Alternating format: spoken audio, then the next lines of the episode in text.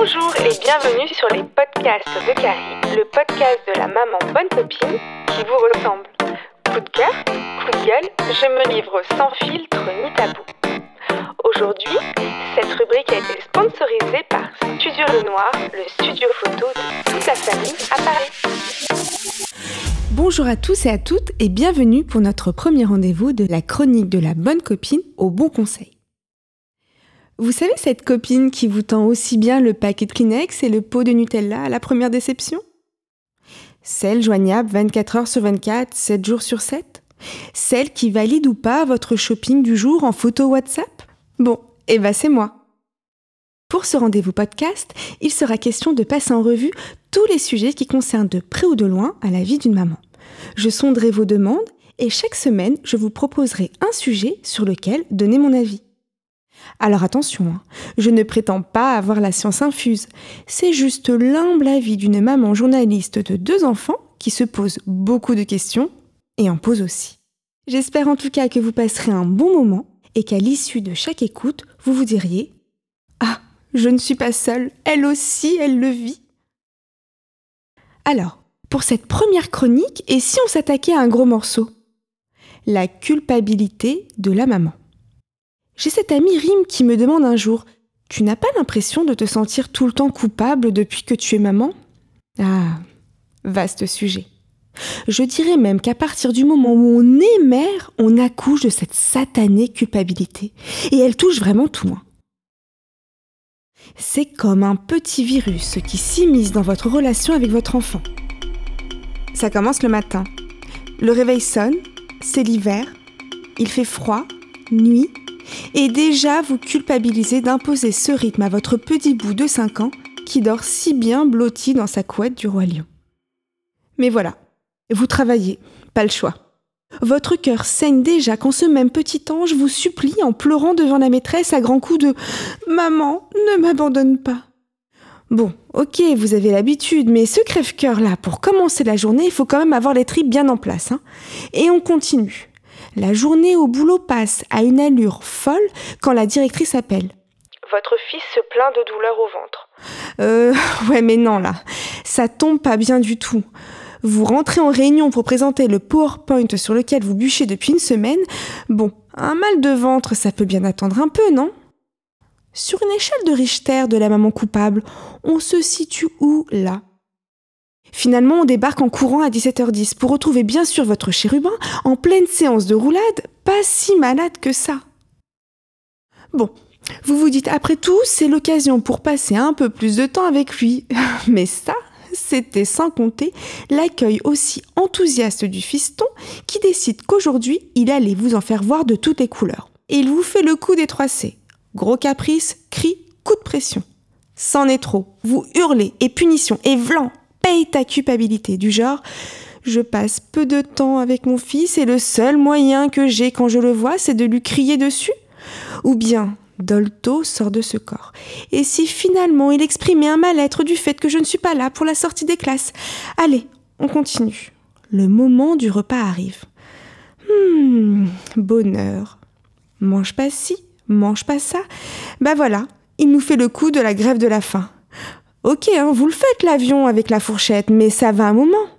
Help Elle est où la super nanny qui ferait ravaler des nouilles crachées au sol? Et si c'était pas bon en fait?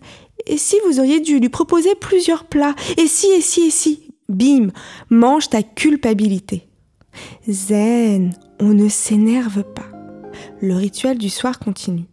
Répétez vingt fois, brosse tes dents, les dents, les dents, j'ai dit. T'as été aux toilettes, pipi ou caca? Non, tu ne peux pas reprendre un verre d'eau pour la cinquième fois.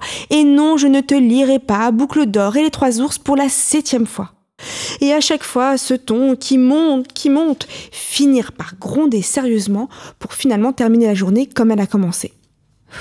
Culpabiliser d'être une mauvaise mère culpabiliser d'enfin apprécier son plateau repas au calme et se dire Mais non, je l'aime mon petit diable, euh, demain ça ira mieux. On en fait trop, puis pas assez.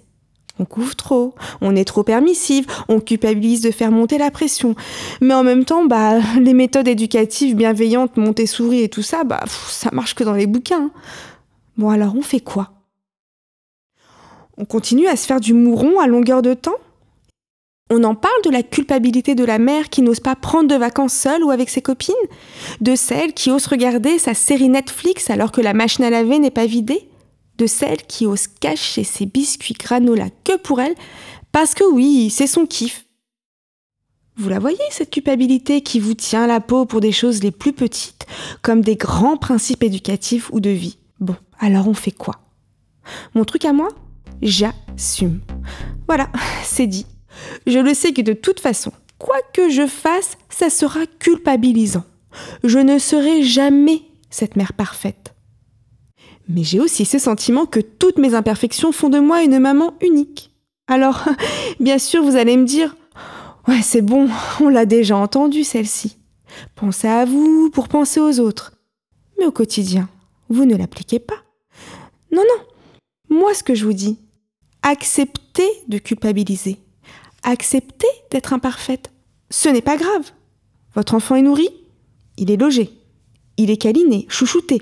Bon, eh ben ça c'est déjà beaucoup. Hein. C'est la base de la base. Tout le reste, c'est du plus. Alors on relativise. On arrête de se prendre la tête pour ci ou pour ça. On assume d'être imparfaite, voire nulle à certains moments. On se dit qu'il n'y a rien d'irrécupérable et qu'on se rattrapera une autre fois. Vous voyez, cet été, j'ai envoyé ma grande de 7 ans en colonie de vacances pour la première fois. Plus de la moitié de mes copines m'ont fait culpabiliser. Mais t'es folle Et les risques T'as pas peur Mais elle devait être avec toi pendant les vacances, c'est fait pour ça Et bla bla bla. Bien sûr que j'ai douté. Et s'il lui arrivait quelque chose? Et si ça la rendrait plus heureuse de passer du temps en famille? Elle n'a peut-être pas envie d'y aller, je devrais écouter son ressenti. Eh ben, fuck. J'ai pris toute cette culpabilité à bras le corps. Oui, ce n'est pas le choix d'une parfaite maman que de balancer sa fille en colo pendant dix jours. Oui, je le fais un peu beaucoup pour moi, pour ne pas l'avoir dans les pattes quand je bosse sur Paris. Alors, à toutes mes copines, je vous dis merci pour les conseils, mais je vais bien. Ma fille va bien, et le monde ne va pas s'arrêter de tourner en dix jours. Et s'il devait lui arriver quelque chose, bah, ça serait la faute à pas de chance. À la vie, quoi. Et voilà, comment, à défaut de me débarrasser de mes derniers kilos avant bikini, je me suis bien lestée du poids de cette satanée culpabilité. Et puis, les filles, il y a quand même une chose qu'il faut restituer. Pourquoi la culpabilité serait forcément sur les épaules de la maman? Vous avez déjà vu un père culpabilisé d'une soirée entre potes à regarder le foot contre une sortie à Disney? Au nom de l'égalité homme-femme, je vous en prie, mesdames, débarrassez-vous de ce fardeau inutile. Retrouvez le prochain épisode des podcasts de Carrie sur le thème Comment se débarrasser de la tétine des bébés. Abonnez-vous sur lespodcastsdecarrie.fr et sur toutes vos plateformes préférées.